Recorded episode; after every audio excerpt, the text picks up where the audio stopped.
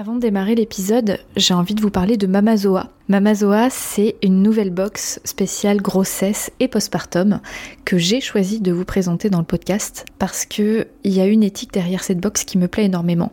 L'idée, c'est de vous faire vivre une matrescence en pleine conscience et de façon engagée vers plus de physiologie et d'empowerment. Donc j'aime beaucoup euh, l'approche de Marine qui est la créatrice de Mamazoa. Dans chaque box, vous allez trouver des produits à la fois utiles, minimalistes, engagés et zéro déchet comme des tisanes, des cosmétiques, de l'alimentaire, la phytothérapie, etc. Un livret avec plein d'informations hyper utiles à l'intérieur et des surprises. Donc si vous souhaitez vivre une maternité physiologique et optimale, c'est vraiment la box qu'il vous faut. En complément d'un accompagnement, je trouve ça vraiment fabuleux. C'est un programme de 8 box entre la grossesse et le postpartum et vous pourrez les commander à partir du 20 septembre 2021. Rendez-vous sur mamazoa.fr ou sur l'Instagram mamazoa. Bon épisode Vous écoutez Un temps pour naître le podcast qui parle de la maternité vue de l'intérieur. Je suis Edwige Caloc, accompagnante en périnatalité à Vannes, en Bretagne, et en visio. Ce podcast, c'est la continuité de mon métier. Je brise les tabous et je vous donne des informations et des ressources pour vous aider à vivre votre désir d'enfant et votre maternité avec plus de conscience et plus de puissance. Bon épisode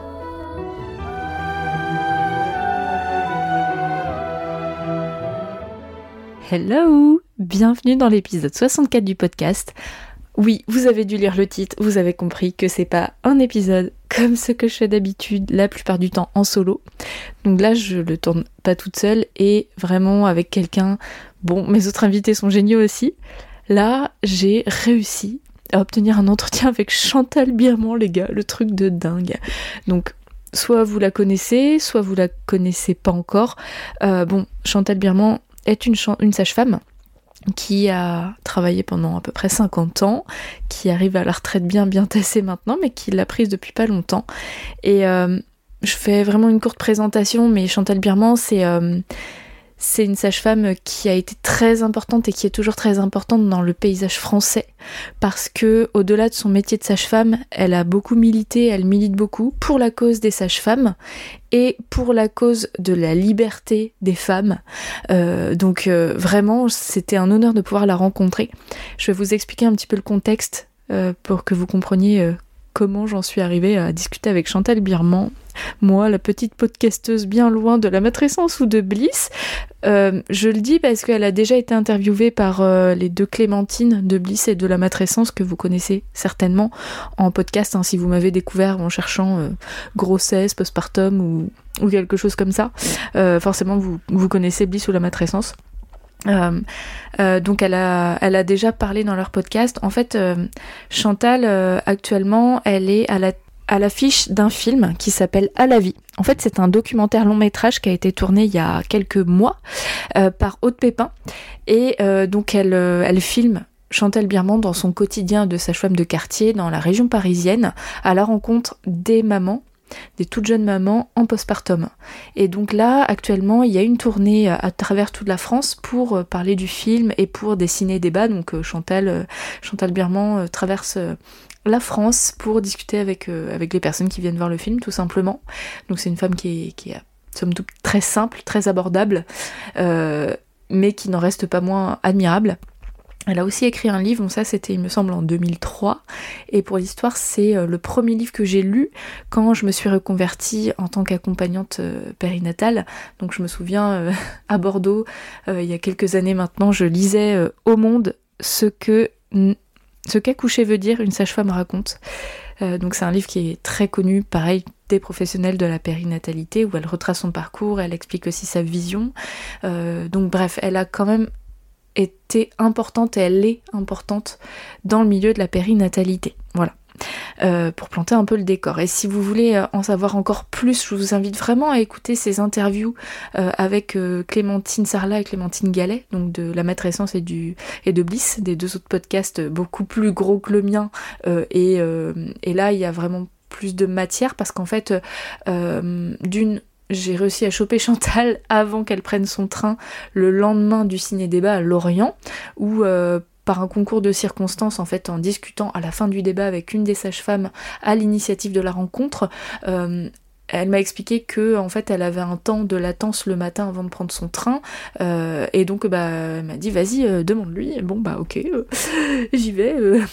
j'ai eu du mal à, à, prendre mon courage à deux mains pour aller la voir et en même temps j'ai pas trop réfléchi en me disant bah fais-le sinon tu vas le regretter toute ta vie. Et puis c'est aussi pour la richesse du podcast pour plein de monde donc et en fait elle a accepté très vite et dans ces circonstances, je suis retournée à Lorient le lendemain matin. Chantal n'avait pas beaucoup de temps à m'accorder parce qu'elle reprenait le train. Donc c'était le deal, hein. je savais que j'avais euh, un quart d'heure avec elle et euh, voilà, c'était le temps n'est pas extensible.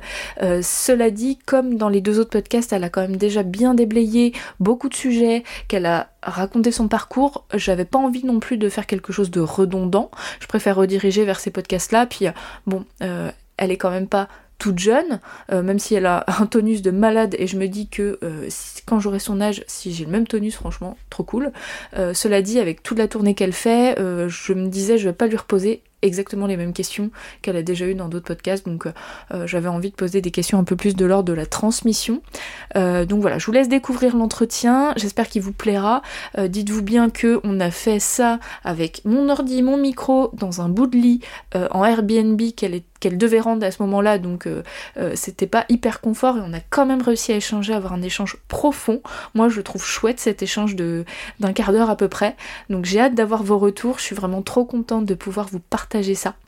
Je lui ai posé des questions qui me semblaient intéressantes aussi pour vous et non pas pour moi en tant que professionnel, mais vraiment pour vous, euh, que vous soyez professionnel, mais aussi futurs et jeunes parents parce que pour moi c'est important de rester sur la lignée du podcast, de parler des tabous autour de la maternité. Et clairement c'est ce qui nous rejoint Chantal Birman et moi, au-delà de son métier de sage-femme et de mon métier d'accompagnante et de toute la carrière qu'elle a évidemment, il y a vraiment cette possibilité de transmission.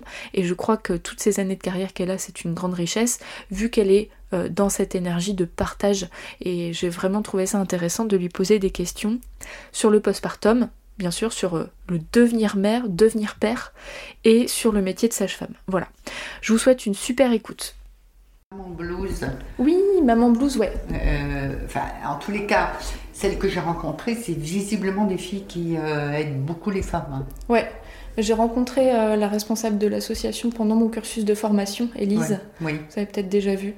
Et oui, bah là c'est associatif, donc c'est vraiment chouette. Après, il manque quand même des antennes euh, local quoi. Mm. Parce que là, la plus près d'ici, c'est Nantes. Donc, euh, ah ouais. C'est pas évident. Mais ça demande à se développer, hein, clairement, sur le point de vue associatif. c'est bon?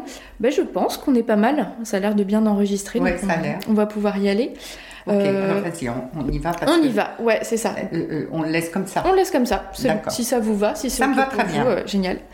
Euh, donc euh, la plupart de mes auditeurs et de mes auditrices vous connaissent certainement. Donc c'est beaucoup euh, des, soit des professionnels, mais surtout des, personnes concernées par la maternité, en désir d'enfant, en parcours de grossesse ou après en postpartum. je veux bien, donc voilà, c'est Chantal Birman qui est avec moi. je veux bien que vous vous présentiez vous-même, voilà, au-delà de ce qu'on peut dire, ce que moi je pourrais dire, vous me disiez un petit peu qui vous êtes. Bah, je peux juste dire que voilà, j'ai été sage-femme de base euh, toute ma vie. Alors j'ai travaillé en institution pendant 40 ans. On va dire que les 15 dernières années en institution, en fait, les femmes m'ont fait mon premier cabinet libéral. Je n'avais pas du tout pensé travailler en libéral. C'est elles qui m'ont installé en libéral. Donc ça, c'est un truc un peu particulier dans ma vie. Et euh, parce que dans ma tête, il n'y avait pas euh, l'espace du tout d'une pensée libérale. J'étais très, très, très sage-femme institutionnelle. Et en fait, ça s'est passé pendant les cours de préparation. J'adorais faire les cours de préparation. Et j'avais jamais fini. Et donc, euh, quand tu es dans une institution, bah, tu as tes deux heures pour la préparation, et après, il faut monter en salle, et après, il faut faire les naissances, etc., d'autres accompagnements. Et au moment de monter en salle, il y a toutes les femmes qui étaient comme ça, qui en voulaient, qui voulaient encore que je parle, que je leur raconte des trucs, etc. Et c'est comme ça qu'elles m'ont euh, installée en libéral. Donc je me suis donc installée en libéral et j'ai gardé un mi-temps qui en fait était un trois quarts de temps parce que je m'étais engagée dans mon mi-temps à prendre les gardes supplémentaires quand mes collègues étaient malades, si elles avaient un burn-out, si elles avaient un enfant, si... donc je prenais tous les mois des, gardes en plus, ce qui fait qu'en fait, dans la réalité, j'étais à trois quarts temps et puis un mi-temps libéral. Voilà. Donc, travaillais euh, beaucoup. Ben, et il y avait au moins un mi-temps de militantisme en plus. Donc euh, là, euh, plus, plus mon rôle de maman, plus euh, voilà. Donc on peut dire que heureusement que je n'ai pas besoin de beaucoup de sommeil. voilà. Oui, c'est une bonne conclusion. Donc, Militantisme féministe. Hein. Oui, oui. Ah. Militantisme féministe, oui. Et essentiellement axé au départ de ma carrière beaucoup sur l'avortement.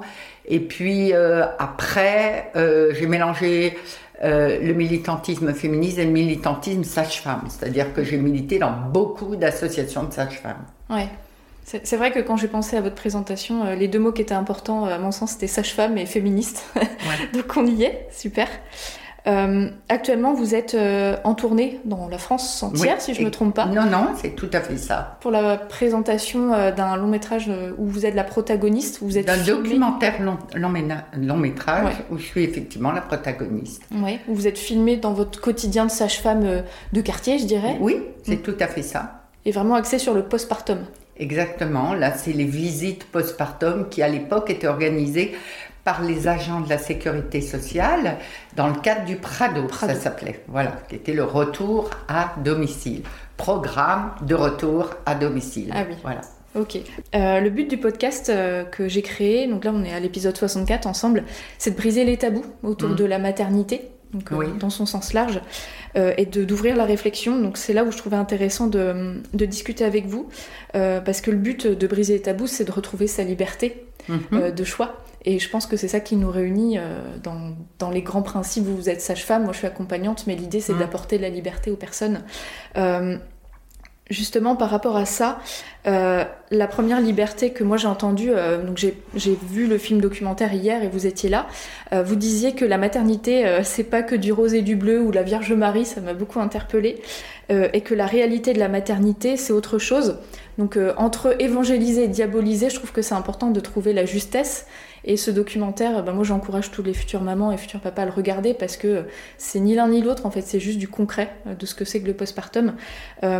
Vous aviez dit que la femme se sent flaque euh, et ça a fait beaucoup rire l'Assemblée. En même temps, ça m'a, je, trouvais ça tellement vrai. C'est un vrai mot sur euh, comment se sent la femme. Est-ce que vous pourriez en dire un peu plus sur cette flaque? Qu'est-ce que c'est que la flaque du postpartum? Je, disais qu'elle elle devient liquidienne. Et euh, c'est pour ça que je disais flaque, parce que c'est un liquide qui tombe par terre, si vous préférez. C'est-à-dire qu'elle pleure, elle a des pertes, et en même temps, voilà, elle a les seins qui coulent aussi. Donc, il n'y a pas un trou où ça coule pas. Et c'est une période où justement elle, elle, euh, essaye de, euh, se recentrer, de se ramasser, c'est son espoir le plus fou, euh, entre autres pour pouvoir rentrer en relation avec le bébé. Il faut que ça parte de son ventre à elle, cette relation de son cœur à elle.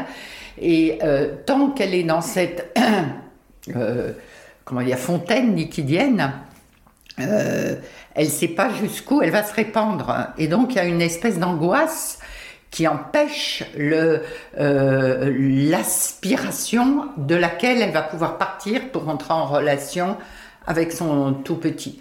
Donc euh, euh, ce mouvement est indispensable pour démarrer une relation.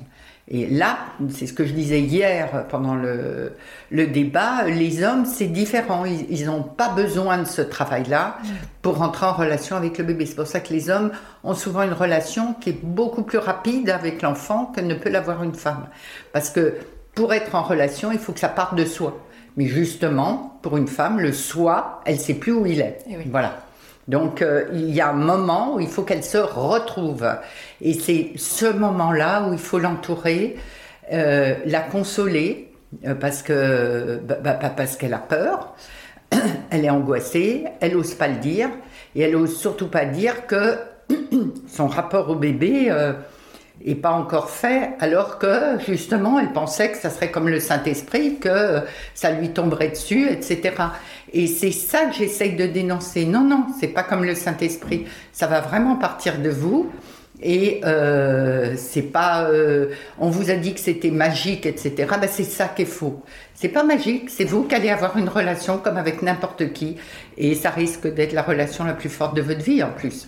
Donc, euh, comme on lui a dit ça, Euh, et qu'elle voit que ça n'arrive pas, et que pourtant le bébé est là, c'est une angoisse infinie. Donc s'il n'y a pas quelqu'un qui dénonce ça pour lui dire non, non, calmez-vous, ça va se faire, Ça va se faire, ne vous inquiétez pas. Euh, eh bien, elle, il est possible que l'angoisse parasite euh, à tel point sa relation avec le bébé euh, qu'elle finisse par rentrer en dépression. Voilà. Alors qu'en fait, elle est en baby blues au départ.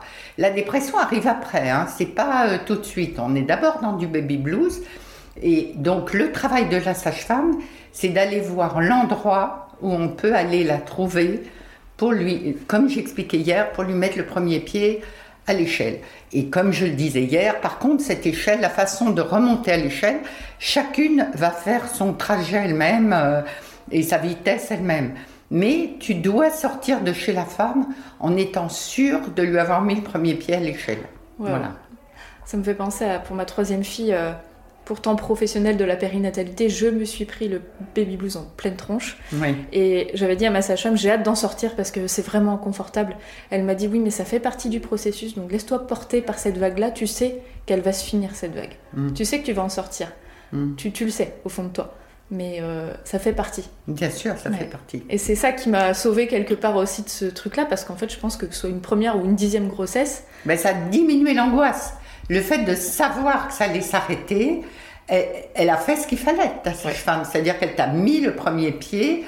Euh, euh, parce que à partir du moment où tu te dis bah oui j'en ai déjà eu deux j'ai déjà vécu ça euh, là c'est la troisième avec le fait que bah, tu as l'impression de plus rien bien faire parce que tu plus être là pour les deux premiers plus être là pour ton mec plus être là pour le bébé tu plus là nulle part là bon. et l'angoisse peut être plus forte et, et là quand elle t'a dit non non T'inquiète pas trop, ça va faire comme le reste et tu vas y arriver aussi bien. Il y a un moment donné, effectivement, tu t'es retourné, tu dis bah, ça y est, j'y arrive quoi. Euh, la relation est là, j'arrive quand même à m'occuper des deux grandes et voilà, je, suis là aussi avec mon mec. Euh, bon, on y arrive, mais c'est très dur, bien sûr que c'est très dur. Et donc moi, c'est ça que je voulais, je voulais montrer que non, c'est pas la Vierge Marie, que ça vous tombe pas dessus, que c'est pas le Saint Esprit le rapport au bébé, que euh, voilà, rien de tout ça est vrai. Ça se construit quoi.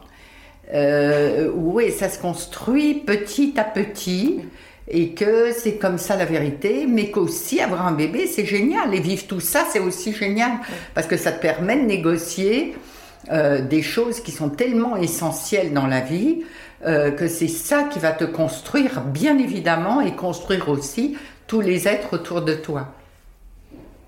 Super. Je vais entamer une dernière question, parce qu'en fait, vous avez rassemblé plusieurs questions que j'avais. Euh, c'est quoi le rôle d'une sage-femme? Alors, le rôle d'une sage-femme, je viens de le dire, pour les suites de couches, pour la naissance, parce qu'à chaque étape, c'est des choses différentes.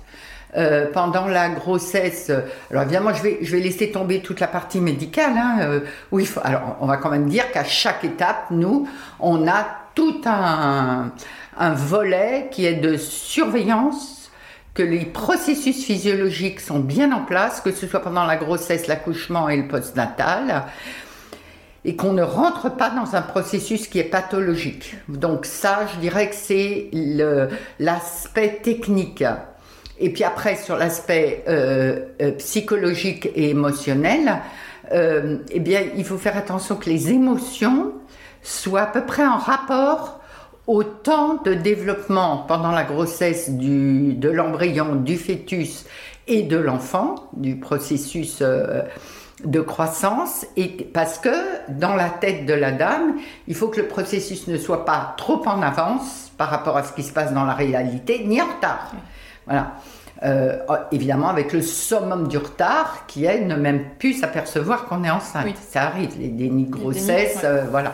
Et ça peut aller jusqu'à terme et après terme. Hein. C'est comme ça qu'on peut se retrouver sur une, une situation meurtrière. Voilà.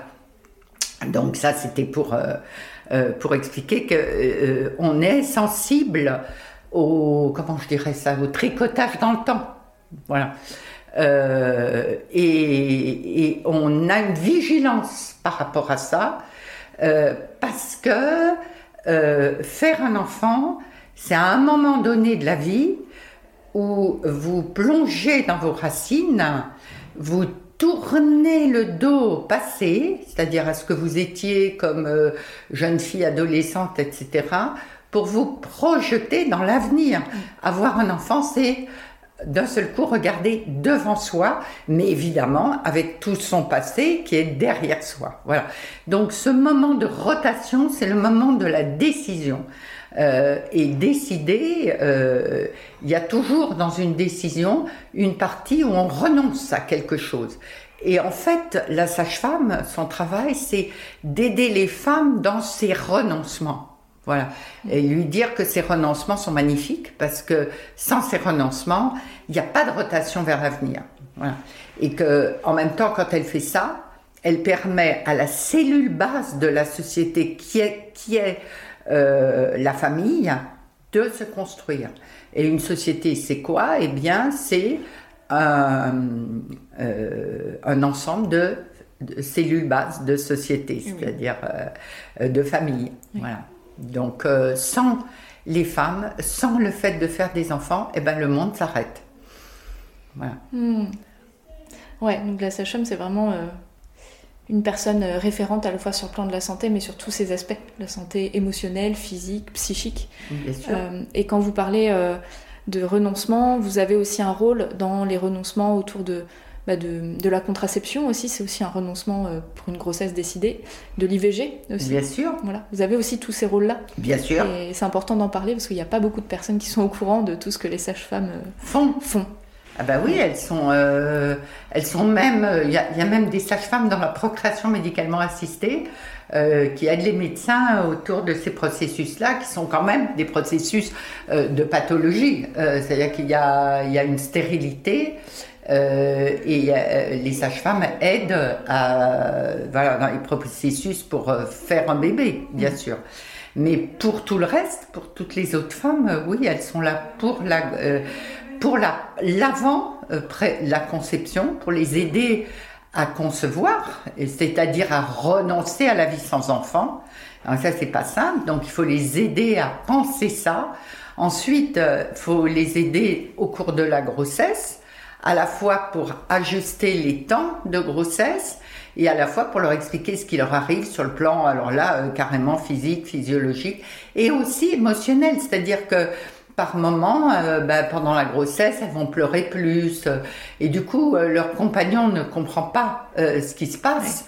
Et donc, les aider dans leur couple à ce moment-là pour leur dire, il va se passer ça, ça, ça. Et, éventuellement l'expliquer au compagnon s'il veut avoir ces explications-là pour lui dire à peu près euh, comment elle va être sa femme. Euh, et que euh, c'est, bah, ça lui évite de se poser aussi un tas de questions et de retourner les choses contre lui en disant mais qu'est-ce que j'ai pas bien fait quoi. Voilà. Comprendre ce que c'est que ce processus de matrescence, transformation de la femme et de l'accompagner quoi. Voilà. Et puis après, ben, l'accouchement et l'après-naissance que vous avez vu dans le film À la vie que je recommande encore une fois euh, d'aller voir, qui n'est pas projeté dans tous les cinémas, euh, mais n'empêche qu'il y a quand même pas mal de dates aujourd'hui, euh, beaucoup plus qu'il y a un mois, j'ai vérifié. Oui, oui, oui, il y a plus de dates, il y a plus de, de salles qui le tournent, etc., parce qu'il y a eu une grosse demande de la population, et il faut vraiment, vraiment y aller, parce que d'un seul coup, on comprend qu'est-ce que c'est qu'une relation et surtout qu'est-ce que c'est que le métier de sage-femme? Alors là, on le voit ensuite de couche, mais c'est, on aurait pu faire la même chose en consultation ou au moment de la naissance. Voilà. Parce que quand on voit les films au moment de la naissance, on voit pas réellement les relations euh, profondes d'une sage-femme avec une femme. Mm. Voilà. Ouais, on est biaisé. Hein, oui, oui, bien sûr. Avant d'y aller. Euh. Oui, oui, oui. Les, les, les, reportages sont rarement. Euh, euh, voilà, des, des, reportages euh, voilà, qui montrent réellement euh, la relation. Ouais, c'est ça qui est beau dans, dans, le reportage que vous avez fait de ce film documentaire, c'est que c'est c'est la vraie vie quoi. Oui, votre métier de sage-femme, c'est pas filtré, c'est pas. Non non, c'est cash. C'est cash. ouais, c'est vraiment chouette. Bah écoutez, on arrive à la fin de notre moment. Je vais pas vous faire rater votre train. Bah non. bah merci. Bah, merci. bonne chance à vous pour la suite. voilà. Au revoir. Bon bah c'est bon. Voilà, voilou, l'échange est terminé. Je vous l'ai livré sans filtre, tel quel. J'ai fait très très peu de montage. Euh, pour ainsi dire, vraiment quasiment pas en fait. Euh, c'est un échange que j'avais envie de vous laisser tel qu'il était, même dès le début, même si on, vous êtes balancé en plein sujet et que ça se termine euh, bah, un peu rapidement parce que c'était le contexte qui était comme ça, j'ai pas envie de le cacher, je suis pas journaliste, moi je l'ai vécu comme une transmission. Chantal et moi on était assises côte à côte, mais je l'ai regardé dans les yeux tout le long. Et j'ai été transportée par l'échange, donc euh, j'ai réussi à garder le cap sur quelques questions que j'avais, mais en fait je trouvais que ce qu'elle a transmis se suffisait. Et j'avais pas vraiment besoin de beaucoup parler euh, ni de rebondir, c'était ouais, je l'ai vraiment vécu comme une transmission. Euh, j'ai su prendre le recul d'une personne qui a plus de 50 ans de carrière, qui a vu des époques défiler. C'est ça que je trouve hyper intéressant chez cette femme, c'est que elle a vu des époques défiler, qu'elle a conscience des problèmes qu'il peut y avoir aussi dans ces époques-là, qu'elle a œuvré et qu'elle œuvre toujours et qu'elle sait transmettre et communiquer autour de ça. C'est ça que je trouve fabuleux en fait. Donc euh, pour parler du film documentaire, je vous invite vraiment à aller le voir. Il n'est pas dans tous les cinémas parce que c'est des initiatives, c'est pas euh, un film qui va être dans... Euh, dans les charts euh, de, tous, les, tous les de France. Hein, ça marche pas comme ça, c'est pas ce budget-là. Néanmoins, c'est un film qualitatif. Et moi, ce que j'aime vraiment dans ce film, c'est qu'il est sincère, authentique, il est brut. Ça parle de la maternité, ni dans son aspect parfait, soit qu'on peut voir sur Instagram, soit qu'on peut transmettre dans la société de la figure de la Madone, vous savez, la mère parfaite qui tombe tout de suite amoureuse de son bébé, qui arrive tout tout bien, euh, qui voilà l'immaculée quoi. On parle de la Vierge Marie euh, dans l'échange, c'est ça. Ni le scénario catastrophe euh, qui montre des, choses absolument horribles de la maternité. En fait, ça montre ce que c'est que le postpartum chez diverses femmes dans diverses situations de la vie quotidienne des femmes normales quoi. Et c'est ça que j'aime bien. J'ai hâte d'avoir vos retours, de savoir comment vous avez vécu cet échange, si ça vous a parlé, s'il y a des choses que vous avez envie de, nourrir euh, de votre côté.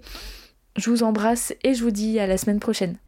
Merci pour votre écoute et votre confiance. Si vous aimez mon podcast, vous pouvez m'aider à le rendre plus visible en me mettant une note et un avis sur votre appli de podcast. Vous pouvez aussi partager auprès de vos proches qui sont concernés. Et si vous souhaitez vous aussi être accompagné sur votre chemin du désir d'enfant et de la maternité, mes séances se font au cabinet à Vannes ou à distance par visio. Envoyez-moi un message privé sur Insta ou un mail à edvige.intempournaître.fr. À bientôt!